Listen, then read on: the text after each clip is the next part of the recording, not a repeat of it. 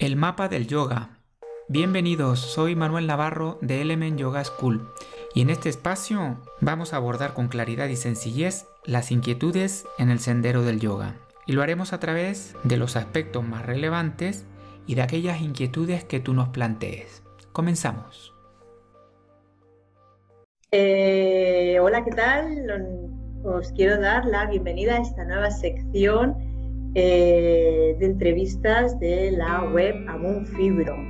¿En qué consiste? ¿Qué va a ser esto? Pues vamos a tener siempre pues, a un invitado en que nos, que nos va a hablar pues, de herramientas, estrategias o darnos consejos eh, para pues, bueno, que podamos mejorar pues, la salud, tanto física, mental y emocional, y evidentemente pues, nuestra calidad de vida. Entonces, bueno, pues hoy tenemos a Manuel Navarro, que es director de la escuela Elements, eh, a ver si me equivoco, porque Elements Yoga School. Y bueno, pues, eh, tiene pues más de 20 años de experiencia en yoga y tengo que decir que como persona pues es increíble. Es una persona que le, se da a, a todos, a ayudar, se presta.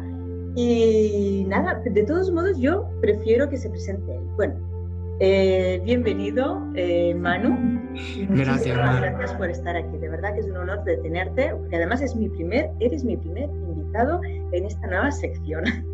Privilegio. Además, bueno, me tendrás que ayudar un poquito, seguramente, pues a poder dirigir y guiar esto, porque no tengo mucha experiencia. Yo sé que tienes experiencia de sobra. Y bueno, pues nada, pues eh, ¿quién es Manu? ¿Cómo, ¿Cómo ha llegado el yoga a ti?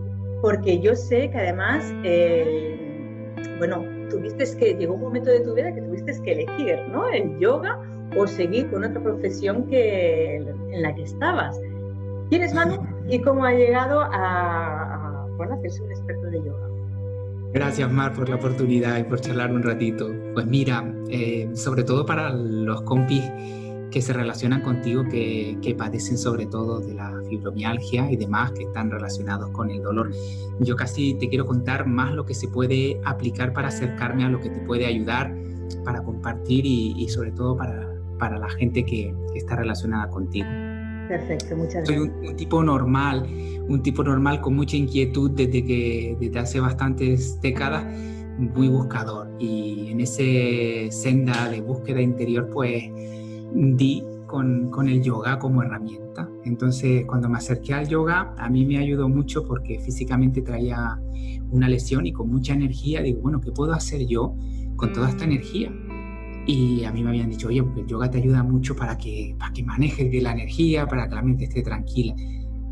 Y al principio, pues créeme que no sabía muy bien de qué iba el yoga, pero casi cuando ya luego lo empecé a descubrir, me di cuenta que era un instrumento maravilloso para todo, para casi todo. Para casi Lo que todo. pasa es que hay que empezar a hay que empezar a conocerla poco a poco, ¿no? Entonces, pues yo vengo del mundo de la banca, vengo de haber estudiado toda mi vida una, una vida occidental de las de antes, tu, tu carrera, tu trabajo fijo, y demás. Y, como la que pues, llevamos todos, ¿no? sí, rompí el modelo y, y, y dejé la banca y, instalé en un centro de yoga, que era realmente mi pasión, porque como tú antes dijiste, llegó ese punto de inflexión donde tuve que decidir hacia dónde quería ir. Y me di cuenta que la parte del desarrollo personal y la aportación que yo podía hacer era mucho mayor desde el punto de vista del yoga de lo que podía hacer desde la banca. Entonces, pues en ese momento, pues me decidí solté, solté la banca con todo lo que eso conlleva, con la vida, mujer, hijos, etcétera, imagínate. Mm, y me dediqué a yoga íntegramente. Como mi formación viene de atrás, viene de, estudiar, estudié carrera, estudié tres máster después de la carrera, siempre he sido un hombre que me ha gustado mucho estudiar. Pues el yoga para mí fue lo mismo, fue, fue un camino de búsqueda y estudio que continúa hasta hoy. Yo, no hay día que no lea, estudie e investigue alguna cosa Sí, porque me ha hecho gracia porque, claro, yo el yoga, y yo creo que en general tenemos un concepto mmm, quizá diferente a lo que realmente es el yoga, ¿no? Entonces, pues bueno, pues he estado mirando un poquito y buscaba definiciones y qué era el yoga. Y al final, pues mira, me voy a quedar con realmente con la tuya porque la defines, bueno, he visto, he encontrado es primero La defines como camino para cultivar la paciencia y el respeto hacia uno mismo y hacia los demás. Un aprendizaje, un camino hacia el interior y el despertar de la conciencia. Bueno, esta definición me encanta.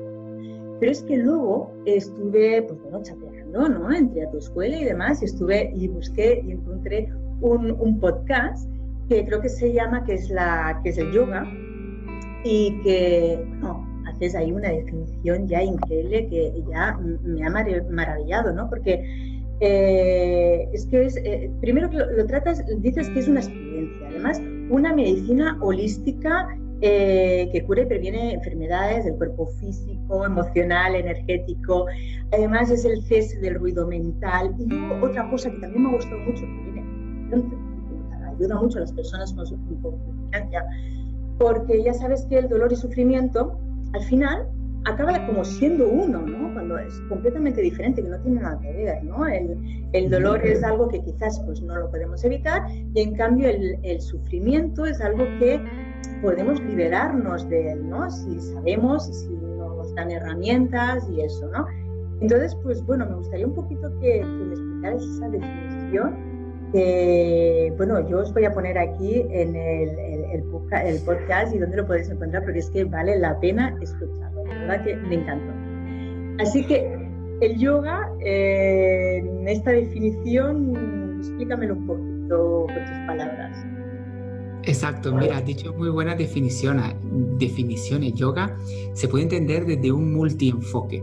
Hay corrientes y escuelas que lo tratan de una manera, las escrituras antiguas lo tratan de otra manera y el mundo moderno necesita tratarlo de otra manera. Es decir, nosotros tenemos que conseguir que ese instrumento milenario tenga una aplicación real a nuestra forma de vivir.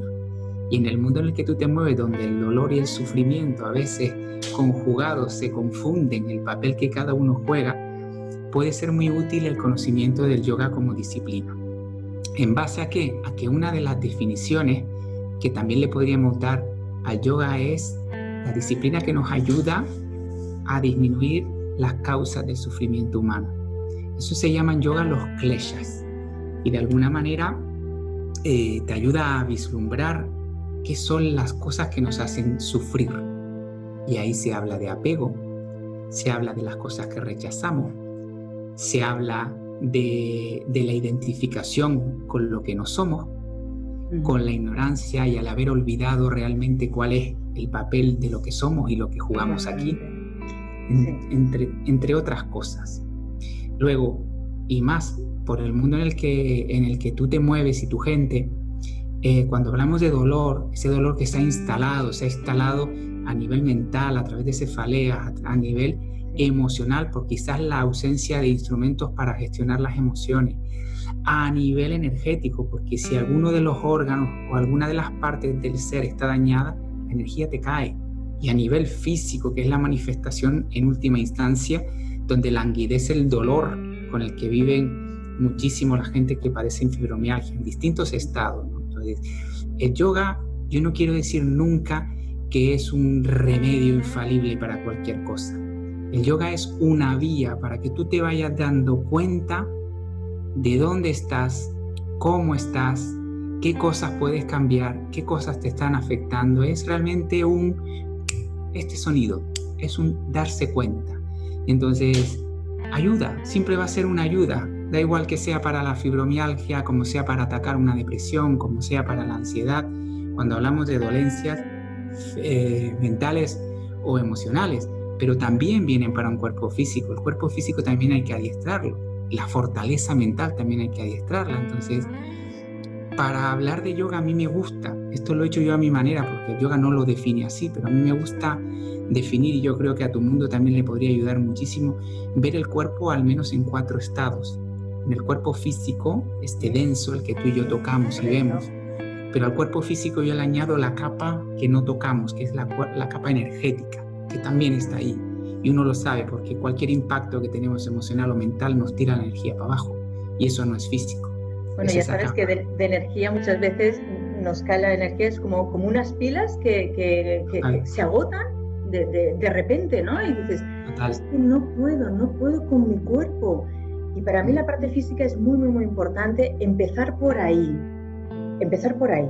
porque en el mundo occidental quizá toda la parte más mental, el tema de las emociones y demás es como mm, que un poquito más de respeto, ¿no? Mm, y por eso para mí la parte física es muy importante, pero después para ayudar a conectar con la parte emocional. O sea, yo creo, o a mí me ha servido primero recuperar esa parte física, que es la que me ha dado confianza, pues para poder eh, llevar el día a día, ¿no? Para tener un...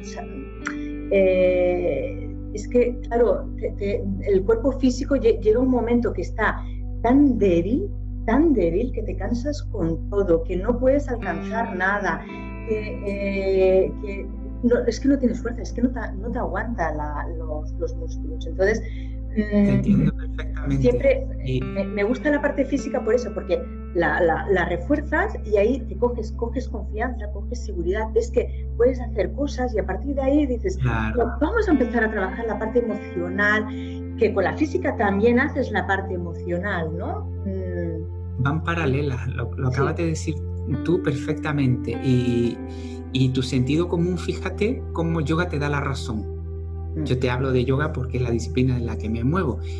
Pero el yoga te puede decir, sí, el, yoga es el cese del ruido de la mente. Te puedo dar definiciones muy bonitas, pero piensa en la realidad.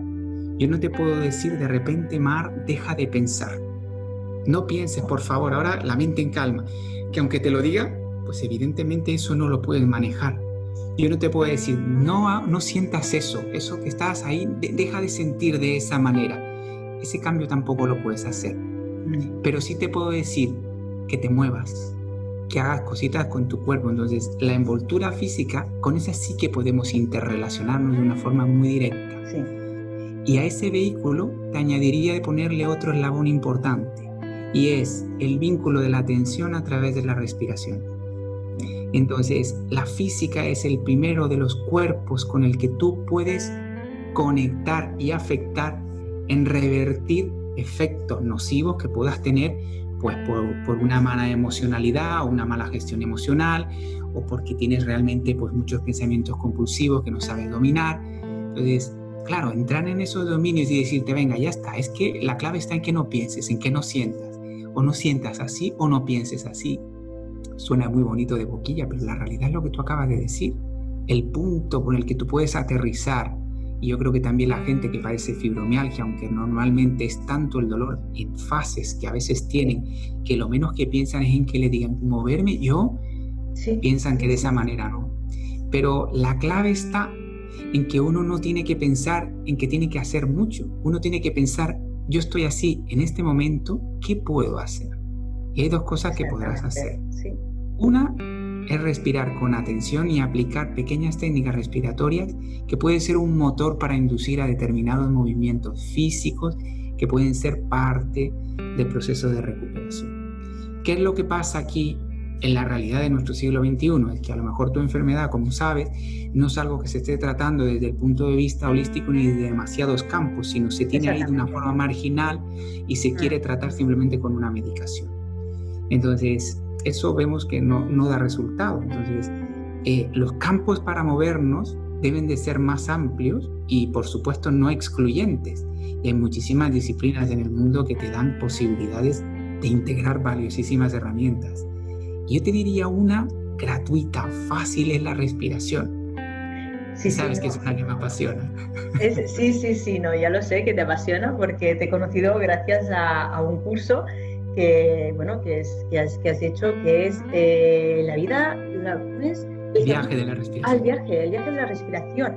Y la verdad es que me sorprendió porque es algo que lo he encontrado siempre muy importante, eh, pero que me he dado cuenta por mí misma, porque no, eh, no he ido a sitios para que me enseñen ni nada. Entonces yo, por ejemplo, algo que, que me calmaba muchísimo, y estado físico pues era, era un poquito débil ¿no? y tenía muchísimo dolor, era pues hacer eh, ejercicios de, estiramiento y una de las partes más importantes y que me ayudaba a conectar y a sentir el dolor, que es muy difícil porque intentamos huir, huir del dolor, ¿no? O sea, el cuerpo como que no queremos saber nada de, este cuerpo tan, tan dolorido.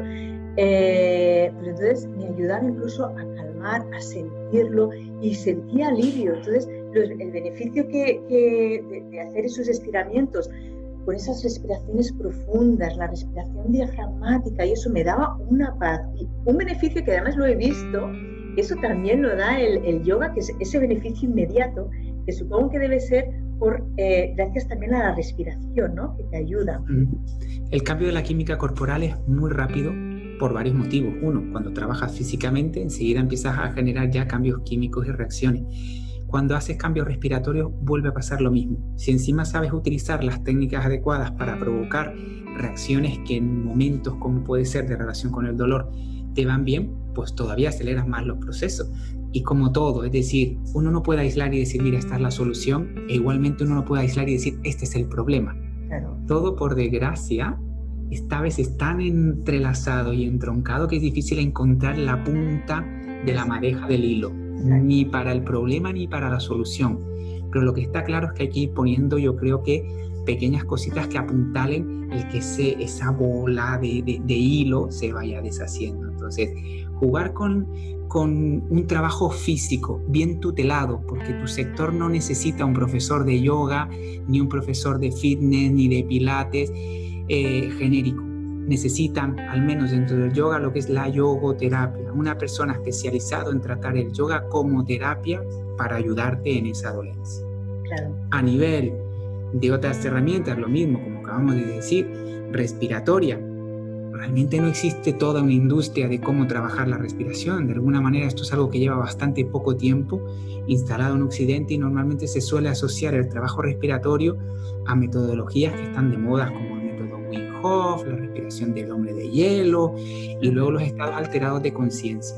Pero la respiración como elemento, si se conoce, también puede ser utilizada para nuestra relación con el dolor y para un montón de cosas pues, singulares, emocionales y mentales. Entonces, no se puede tampoco aislar la parte respiratoria y decir, pues ya está, aquí está la solución. Hay que trabajar bien el cuerpo. Hay que trabajar, por supuesto, también la respiración.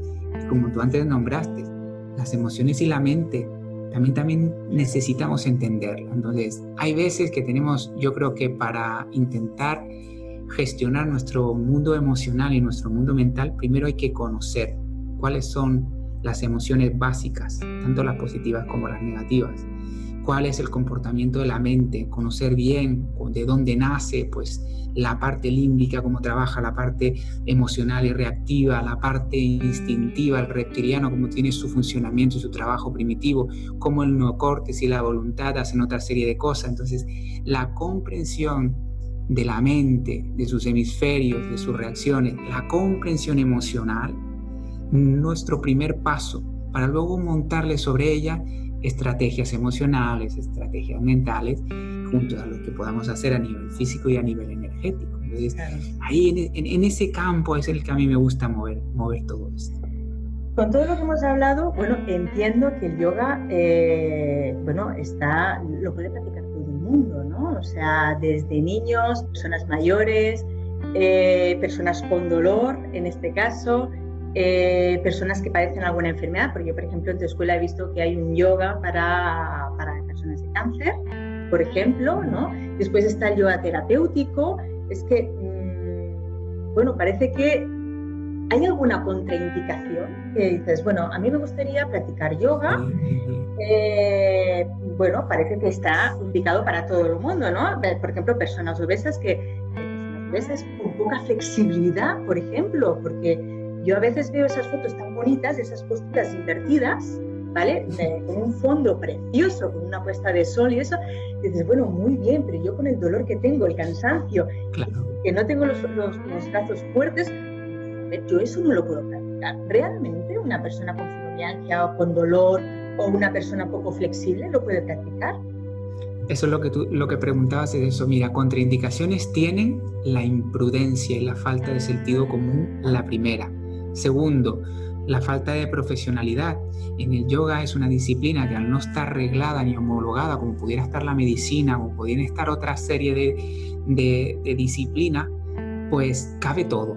Entonces, en un mundo rápido, de crisis, pues uno agudiza y dice, ay, pues yo me voy a ser profesor de yoga, que no se necesita nada. Se hace un curso uno de 200 horas y se, se, sube ya como profesor aquí con el, el, membrete en el pecho. Entonces, es un mundo en el que cabe de todo.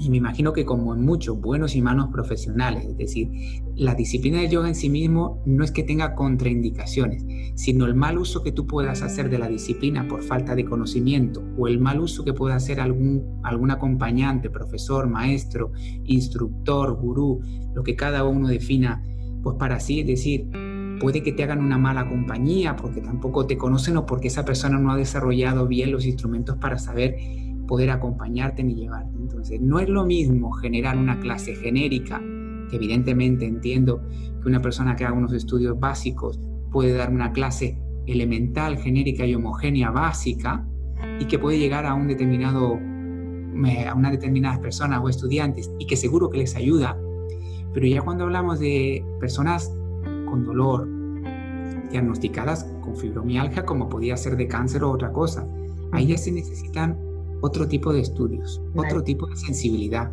otro tipo de compromiso, otro tipo de responsabilidad.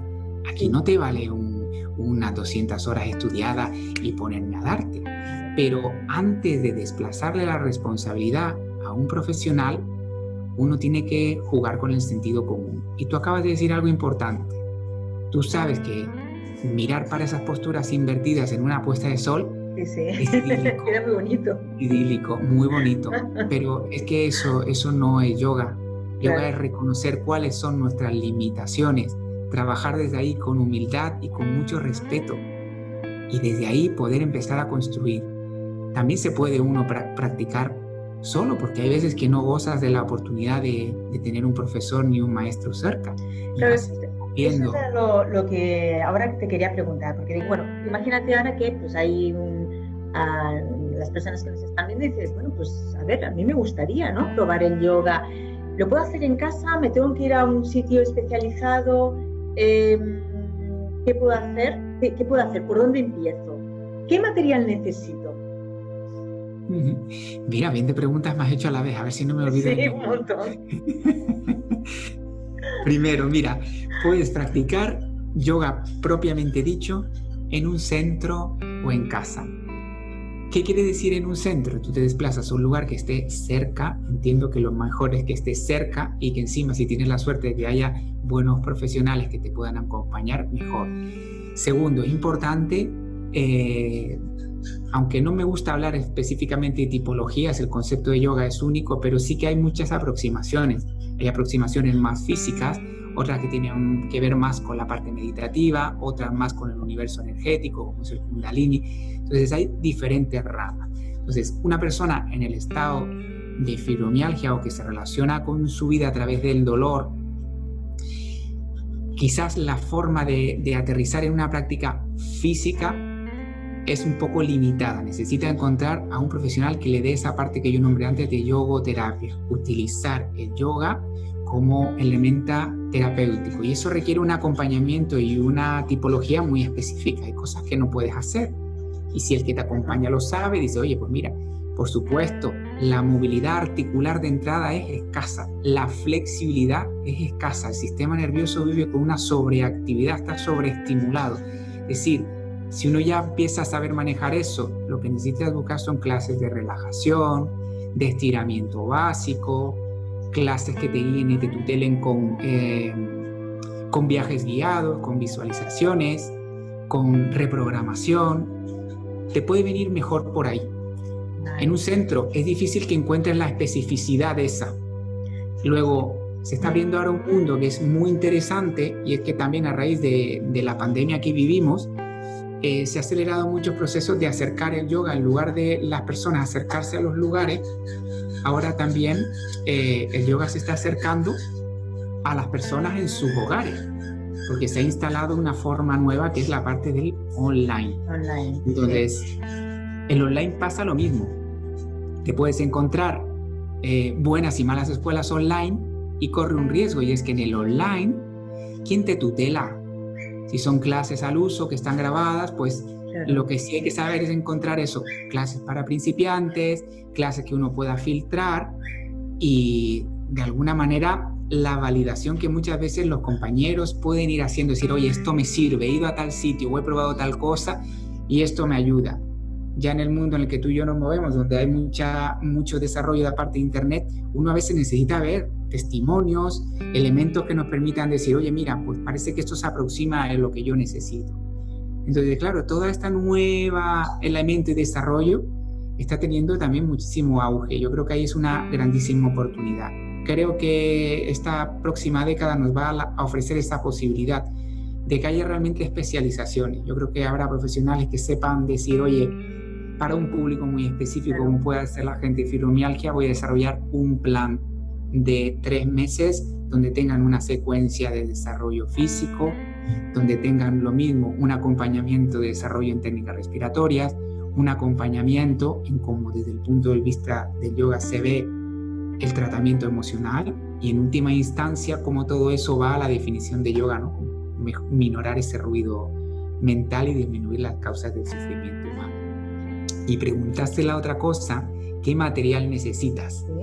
Pues mira, aunque hoy en día se utilizan las esterillas y uno asocia hacer yoga a tener una esterilla, yo te voy a decir que no necesitas ni una esterilla. Necesitas un poquito de espacio, claro, porque yo me pongo a pensar en una persona que empieza viviendo desde el dolor, no se va a sentar en el suelo, amor. Se va a sentar en una silla. Además, se va a sentar en una silla si se sienta. Y si no, a lo mejor de pie. Y empieza con reconocer las articulaciones básicas. Y empieza de una manera muy paulatina. Entonces, ¿de qué me sirven tacos, esterillas, cuerdas? No, me, parece, me parece perfecto. Porque claro, el yoga se ve muchos ejercicios y todo es de suelo y ya sabes que cuando nos estiramos es cuando más sientes el dolor, es como es terrible, ¿no? Que necesitas e, e, ese, movimiento para enseguida, pues para, para entrar en calor y, para, bueno, para, para, aliviar un poquito y calmar e, ese dolor, ¿no? Así que te lo agradezco muchísimo, porque yo pensaba que, mm. bueno, serían muchos ejercicios de, de, de estar tumbado. Claro. ¿Sabes una cosa? Me acuerdo cuando empecé a dar los primeros cursos que di respiración, busqué dos cositas en, internet porque me venían bien para el uso que iba haciendo y era la palabra, busqué la palabra yoga y busqué la palabra meditación. ¿Y sabes lo que me encontré en Google cuando puse imágenes para ilustrar qué es el yoga? A ver qué se entiende por yoga.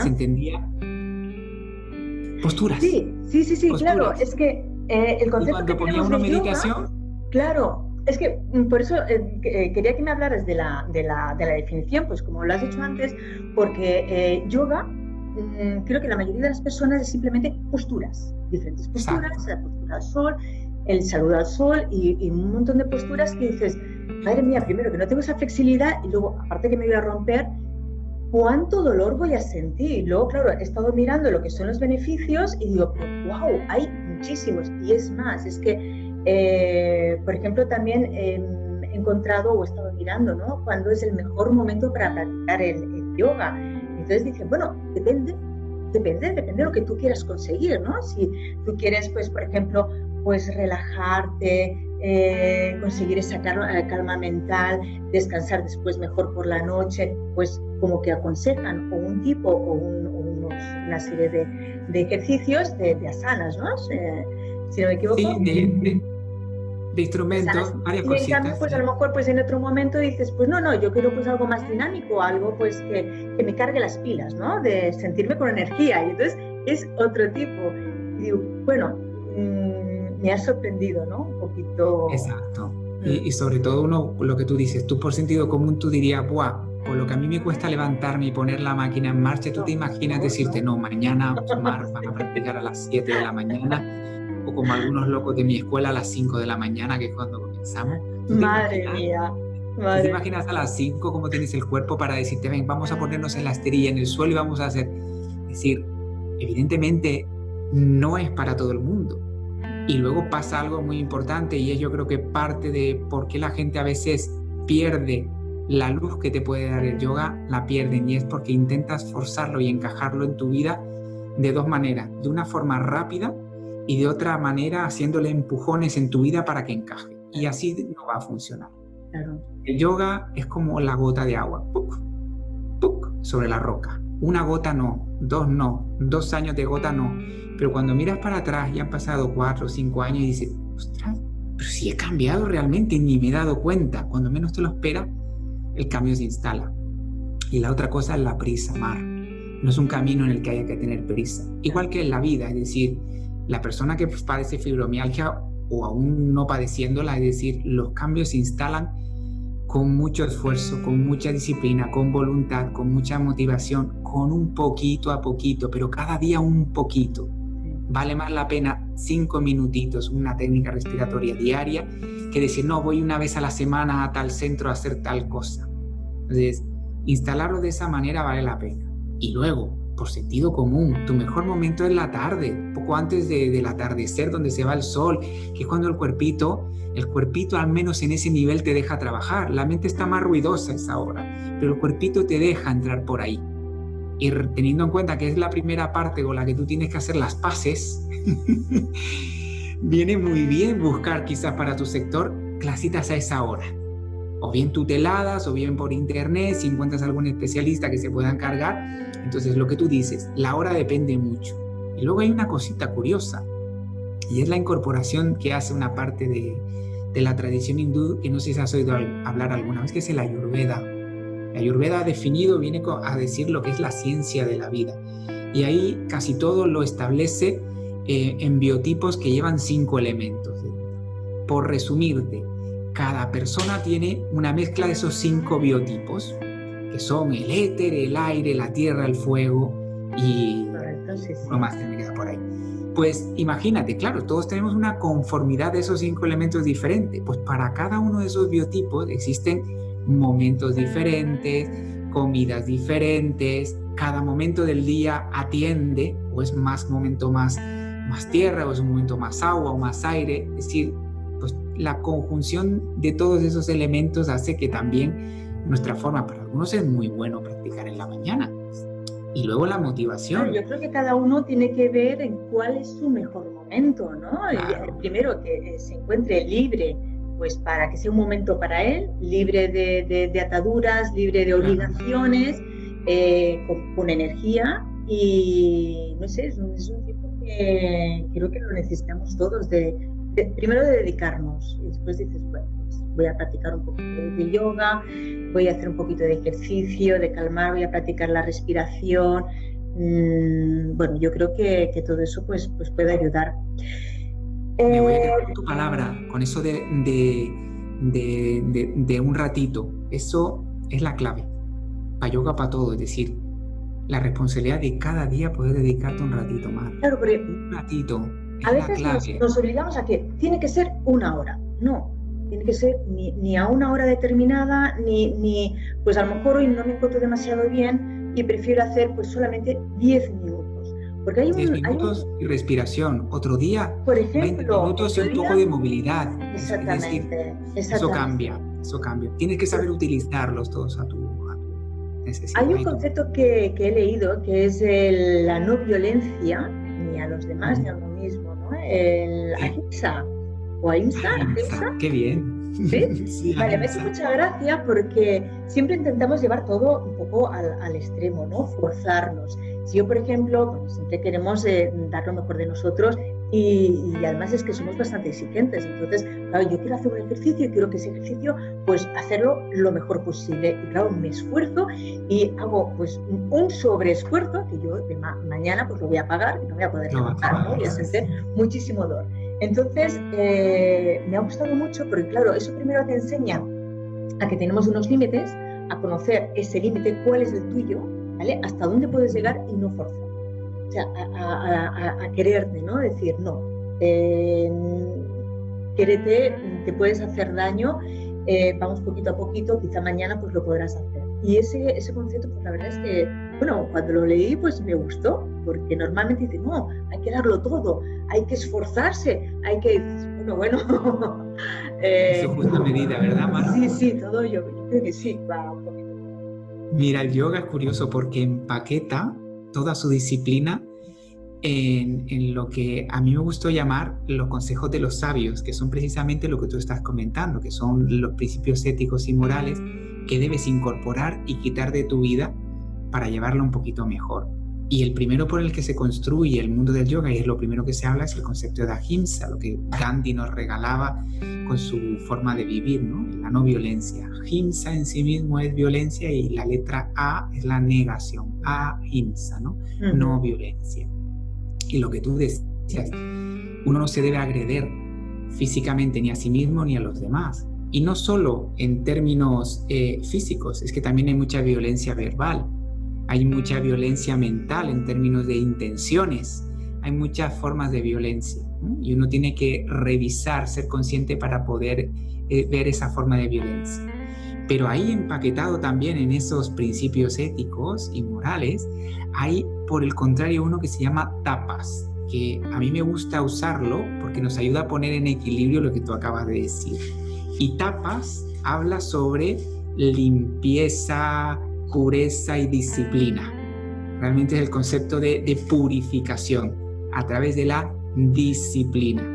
Y lo mismo, hay que saber entender bien la palabra disciplina, que se puede abordar desde muchísimas áreas.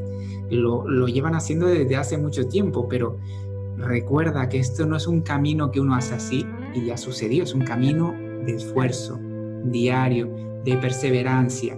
Y uno a veces persevera cuando dice, ay, no tengo ganas. No importa que no tenga ganas te sientas cinco minutos en la silla y comienzas con unas respiraciones que para eso no hace falta mucho. No, pero tengo la energía baja. Pues por eso comienzas con respiraciones, pues si tuviera energía un poquito más alta, claro. a lo mejor por, otro, por otro sitio. Entonces, la parte de etapas, de cultivar la disciplina es muy importante. Tú antes dijiste, yo llevo un poquito más de dos décadas encima de la esterilla, día tras día, tras día, tras día, tras día, tras día, mes tras mes, tras año, tras año, tras año, hasta hoy, hasta hoy. Y da igual que esté dando clases como que me haya cogido una semana para trabajar fuera o ir a un taller o cualquier cosa que vaya a hacer. Nunca me falto a mi práctica y jamás enseño o he enseñado sin haber practicado antes. Y te lo dice un tío que se levanta a las tres y media de lunes a viernes. Ah. Tres y media. Y a las cuatro cuarto, cuatro y media, ya estoy encima de la esterilla. Porque antes de enseñar, primero practico. Entonces, tú imagínate que cuando instalas la parte, ¿por qué, ¿por qué te hago mención a tapas? Precisamente en relación con la fibromialgia. Hay veces que la dureza con el tratamiento que hacemos sobre nosotros mismos lleva al cuerpo a ese extremo, lleva la mente y las emociones a un extremo que nos hace habitar con el dolor. Pero cuando uno combina ahimsa, con el sentido común y la sabiduría de ponerle primero encima, eh, perdón, cuando uno cultiva tapas, disciplina, poniéndole encima la no violencia, el quererte, el cuidarte, el respetarte, el, respetar bien tus límites, cuando tienes ese tándem precioso mar, eso entra en equilibrio y te puede llevar muy lejos en este camino. Y me da igual que lo llames yoga, como herramientas que puedes coger de cualquier, de cualquier sitio que sirva para ir gestionando y mejorando esa enfermedad. ¿Sabes? El equilibrio. Pero nunca uno piense, ah, esto se va a quitar. Te va a requerir mucho esfuerzo por tu parte. Pero te va a requerir muchísimo amor, mucho respeto. Sí, pero ese juego es súper importante. Sí, sí, sí. No, bueno, es que la fibromialgia, de hecho, es, es emprender un, camino de autoconocimiento que veo que yoga puede ayudar muchísimo porque te ayuda a conocerte a ti, a conocer dónde están tus límites, a saber respirar, a poder calmar la mente, eh, te ayuda, eh, bueno, aparte de fortalecer el, cuerpo, de darle flexibilidad, de darle de, ayudarte también en la, en coordinación, es que te ayuda en la calidad de vida, a dormir mejor, son muchísimos los, bueno, además eh, todo esto repercute en tu estado de ánimo, porque claro, al sentirte mejor, pues claro, cambia tu humor, cambia la manera de, de verte a ti, porque coges autoconfianza en ti. Es decir, que veo que es una herramienta bueno, que nos has presentado que es muy, muy, muy versátil.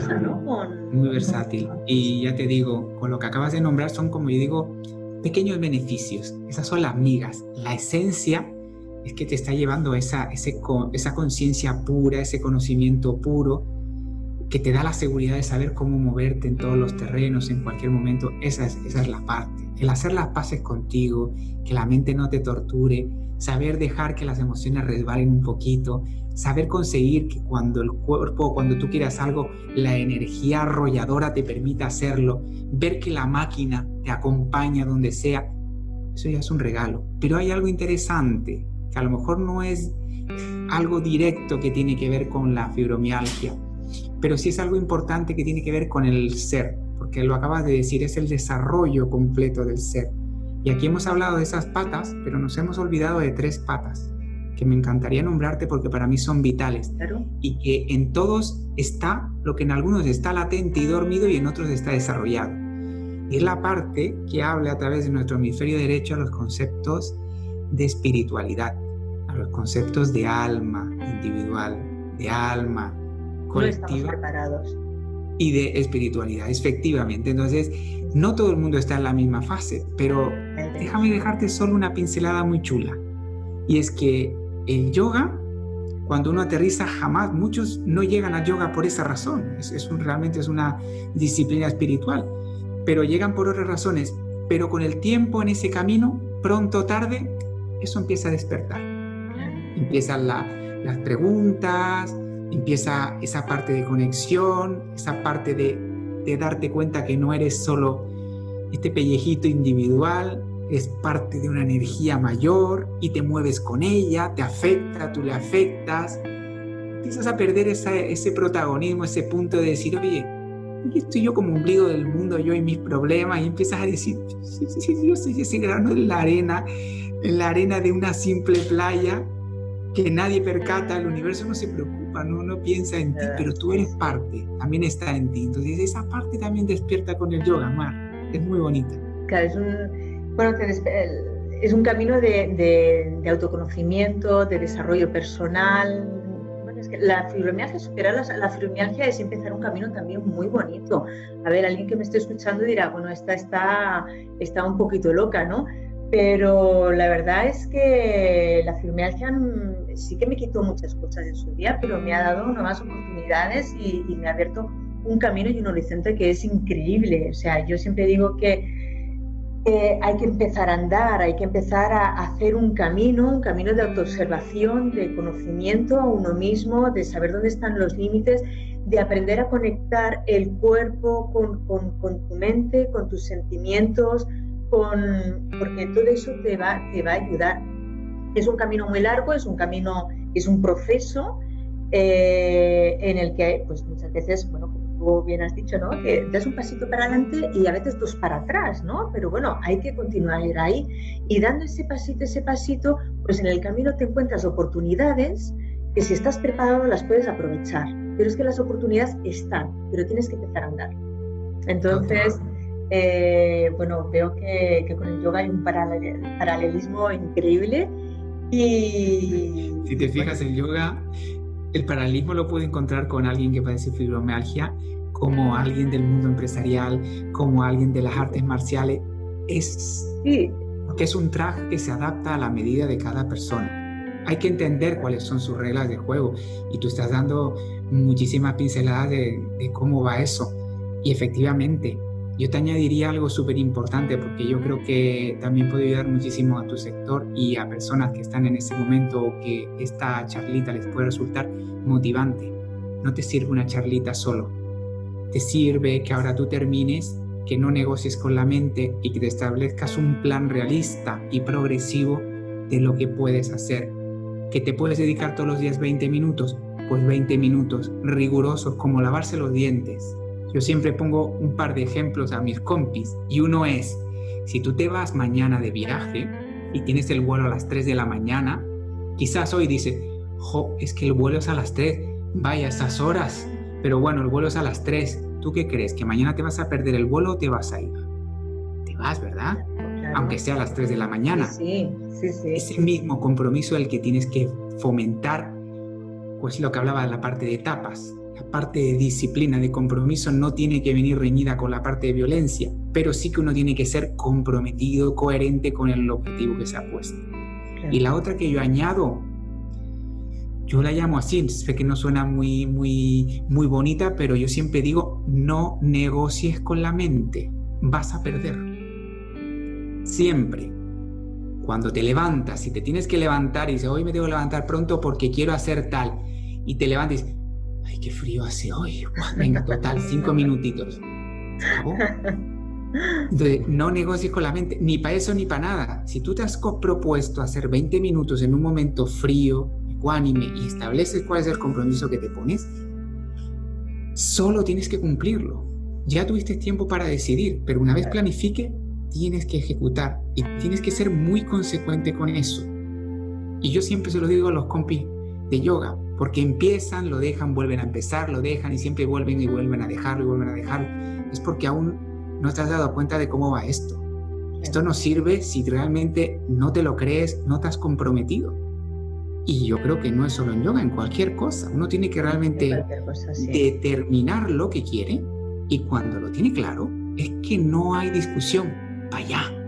Lo único que puedes hacer es establecer medidas correctivas si estás dándote cuenta que en ese viaje te estás erosionando y haciendo daño por el camino.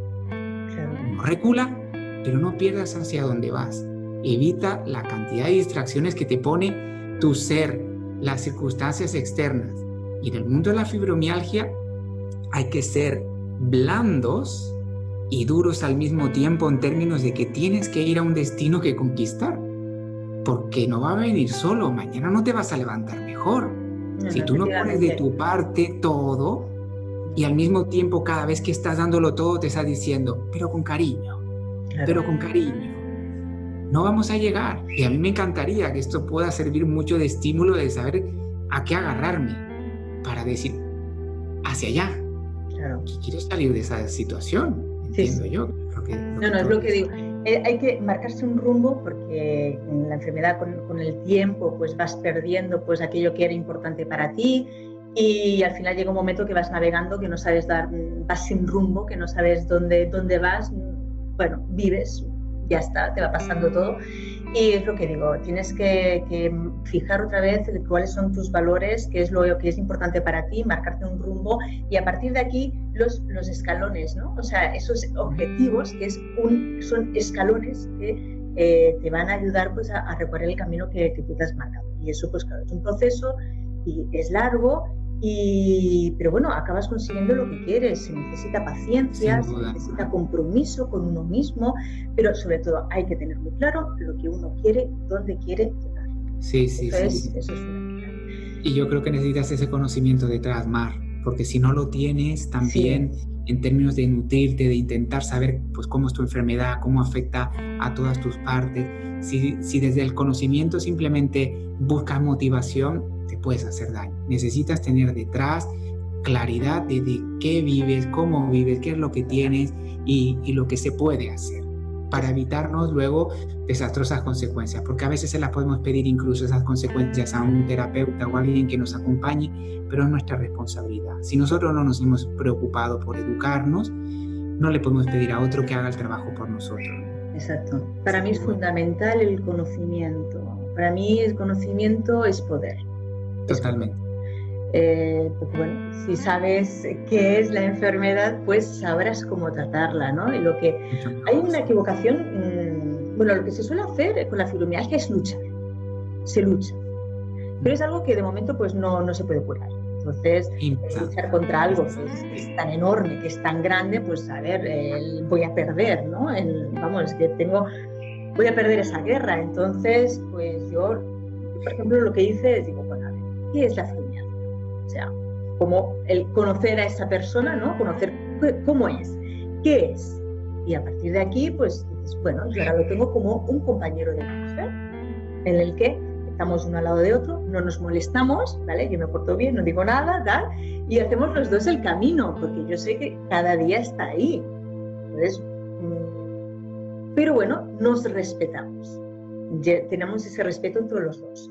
Mm, yo no soy ya fibromialgia, fibromialgia quedó a un lado, ¿vale? Yo soy Mar Gómez, eh, pero bueno, vamos juntitos de la mano. Y entonces lo que intento pues es cuidarme todos los días, hacer pues, eh, tengo pues muy claro que, cuál es mi rumbo, mis objetivos y nada, es trabajar cada día, cada día y la, la, la fibromialgia se supera, se supera, pero no luchando contra ella, sino entendiéndola y con un proceso de autoconocimiento, pues eh, conociéndote tus límites, conociéndote bien, sabiendo hasta dónde puedes llegar y qué es lo que puedes hacer. para mí es importante, es importantísimo. El conocimiento es fundamental.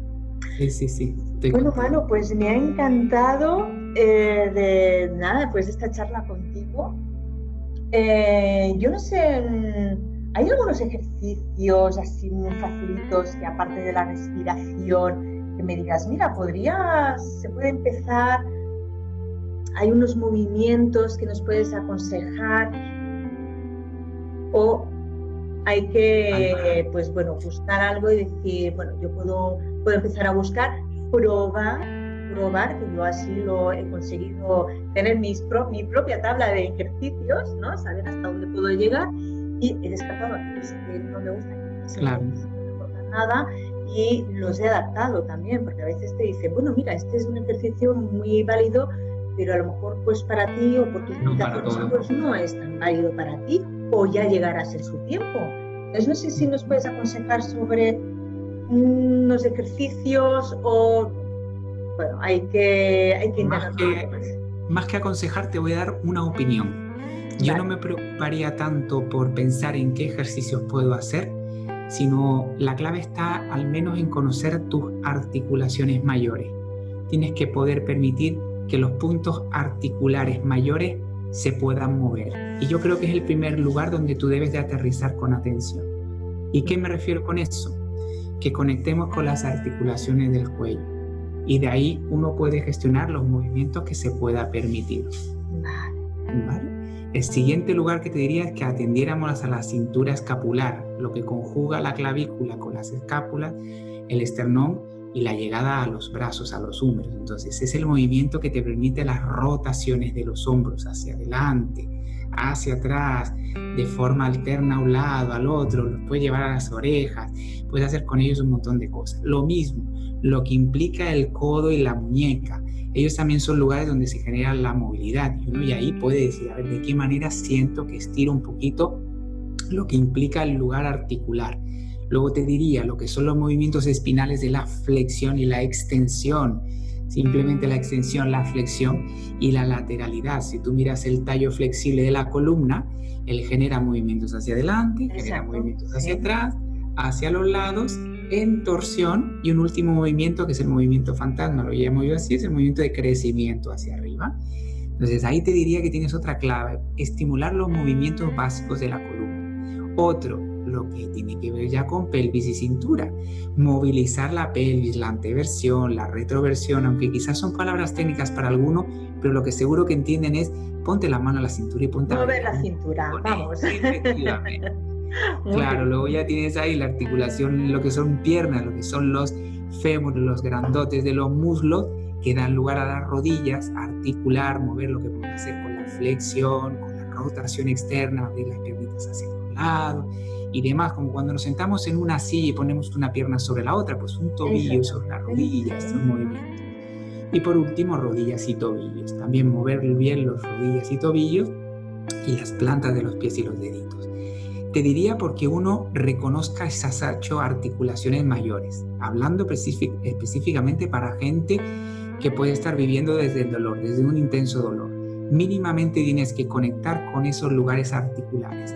Y a partir de ahí reconocer, evidentemente, cuáles son los que más dolores te dan, en qué zonas tienen mayor concentrado los dolores, para evitar hacer movimientos bruscos, pero los movimientos iniciales, estos con lo que uno empieza a despertar la articulación, empiezas a hablar en su lenguaje, oye, esta es mi articulación, mira, pues a mí me duele, me duele bajar, eso a veces tú lo sabes, duele bajar el cuello cuando estás así, la parte las cefaleas, todo efectivamente, entonces a eso me refiero, que uno dice, mover el cuello, eso no es nada, créeme que para alguien que vive fibromialgia, es, duro hacer esto, ¿eh? Es duro es muy duro, es muy duro, muy duro. Por eso te decía que había que empezar por ahí. Mm. Y te diría que acompañáramos un regalo. Este sí que para mí podría ser una clave que podríamos aplicar todo ya y nos las podemos llevar en el bolsillo hasta el día que nos muramos.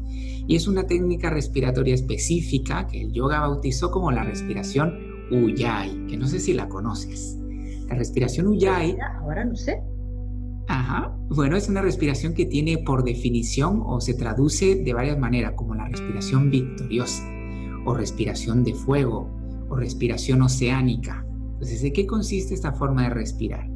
En que lo que llevas haciendo en este momento, mientras nosotros estamos hablando, es que le generes sonido. Eso lo podemos hacer tanto por la boca como por la nariz y tanto al inhalar como al exhalar, ¿verdad? Podemos hacer esto. y de una forma muy sosegada, tal como estamos hablando, sin hacer ningún cambio, solo el hecho de que se produzca ese cambio, te lo cuento, genera una cantidad de cosas que a tu sector yo creo que les pueden ayudar. Una barbaridad que son los siguientes. Le pedimos a los nervios vagos que circulan y bajan de la zona craneal, y como tú sabes son los que estimulan a que el sistema nervioso entre en relajación, en relajación profunda a través de esos nervios y que irradian en la mayor parte de los órganos principales que nos dan eh, las funciones vitales, consigue que se relajen a través de ese sonido. No es el sonido así, es, son más cosas que se producen por el espacio. Trabajas tiroide, que como tú sabes, una glándula que trabaja muy bien lo que es la regulación y las carencias que te puede dar el hipo que van a veces paralelas a tu enfermedad trabaja un montón la capacidad porque para hacerla requieres un cambio, un cambio que genera atención. El hecho de decir, a ver, el darte cuenta de cómo estás respirando o inducir el cambio, te aterriza en el momento. Quizás te distancia un poco del proceso mental o la aflicción emocional en la que puedes estar en ese momento. Entonces, esta simple forma de respirar te da un montón de matices. Regulas, porque si tú piensas en la frecuencia respiratoria que tenemos, Mar, entre 12 y 17, por darte una media, es lo que respiraríamos por minuto cada uno de nosotros. Si yo te cuento que la vida no la medimos por años, sino por el número de respiraciones que nos quedan, ¿tú qué harías con las que te quedan? Aprovecharlas, ¿verdad, Mar? Las ordeñaríamos al máximo. Pues claro, y ahí te permite la regulación del caudal del aire a una velocidad lenta, permitiendo hacerte la experiencia mucho más gozosa ayuda muy bien a los procesos de insomnio y de falta de sueño, porque de alguna manera regula, regula muchísimo y baja esa frecuencia cardíaca, inunda el cuerpo de ese estado sedante. Y es una magnífica base para todo lo que tiene que ver con los estados meditativos, la parte de atender, sentarnos y demás. Entonces, a mí esa puerta me parece brillante y no para ti sola en términos del grupo de fibromialgia, es que para cualquier persona instalar y manejarla te va a ayudar. pues sin saber todo eso que tú me acabas de explicar, yo inconscientemente he hecho durante muchos años todos esos ejercicios, especialmente cuando más dolor sentía.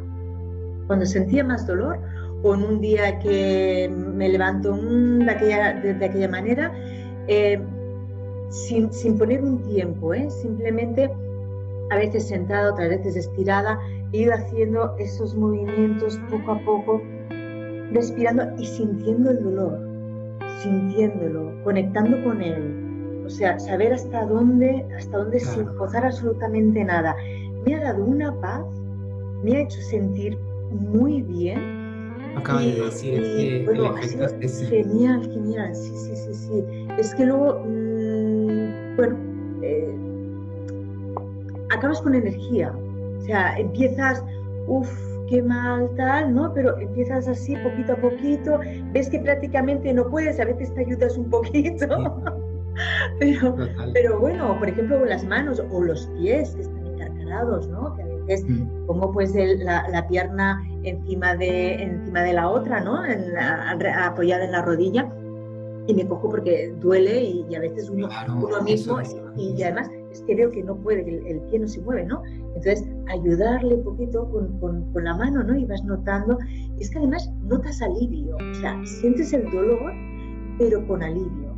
Entonces, yo eso lo encuentro genial porque te enseña además a conectar cuerpo, eh, cuerpo y, mente con, los, con el sentir, con el sentir, volver a conectarte lo que has dicho tú en tu justa medida para tu gente, para cuando uno está con el dolor, pues ves tú que uno necesita poco, empezar por ese poquito, sí, sí, por una técnica respiratoria, por estos pequeños movimientos y de una forma amable perseverar y ponerle intención.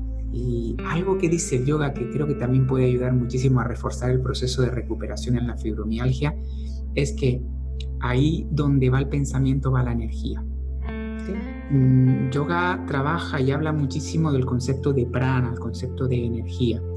Y de esa manera sí te diría que los procesos mentales refuerzan nuestra subida o bajada energética. Entonces es muy importante decir, oye, voy a hacer esto porque me va a ayudar a recuperarme. Entonces tu pensamiento condiciona a la energía. Y luego el otro eslabón es lo que tú acabas de decir. Si el movimiento, cuando empiezas a relacionarte con él, lo llevas de la mano con la respiración, con esta simple que acabamos de hacer, utilizar el, movimiento para todo lo que baja, por ejemplo, exhalar y todo lo que sube, inhalar en términos de cualquier movimiento, eso te permite que trabajes desde el punto de vista energético. Esta forma de respirar se, se habla en yoga dentro de lo que son los pranayamas, que no son ejercicios respiratorios, son ejercicios de control energético, porque la finalidad que tiene toda la parte respiratoria es el de almacenamiento, gestión, distribución y control de la energía vital. Y una forma de hacerlo es a través precisamente pues, de la respiración, el alimento y otras cosas. Pero bueno, la energía. La Ahora entiendo yo porque cuando acabo me siento con más energía. Ahora lo entiendo. Claro que sí. Genial. Sí, sí, sí,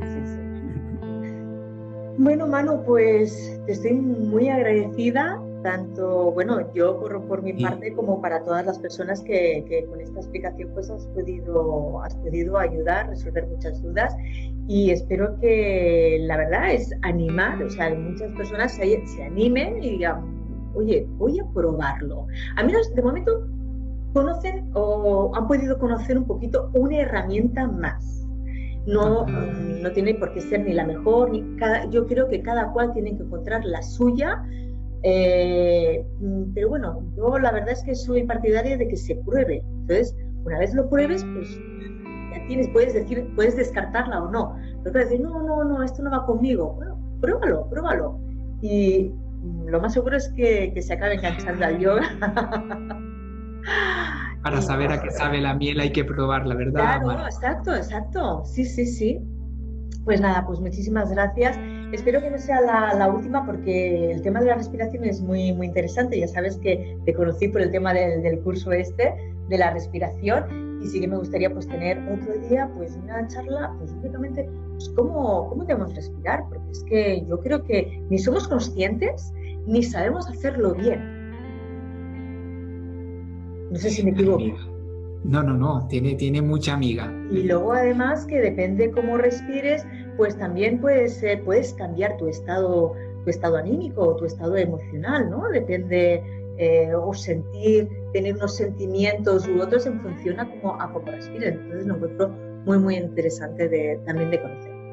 Dejártelo pues, pues muchísimas gracias y, y nada, pues espero, espero que nos muy pronto. Muchísimas gracias. Seguro que sí. Besito gordo.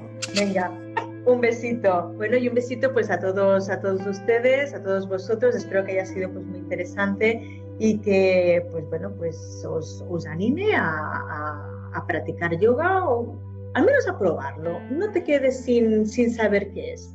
Venga, hasta el próximo, hasta la próxima entrevista. Chao. Gracias por estar ahí y servirme de inspiración. Si te ha gustado, puedes ayudarme haciendo tres cosas. Suscribirte al canal, recomendarlo y escribirnos si tienes alguna opinión o algún tema que te gustaría que abordáramos. Puedes encontrar más información de quiénes somos en www.elementyogaschool.com. Un abrazo.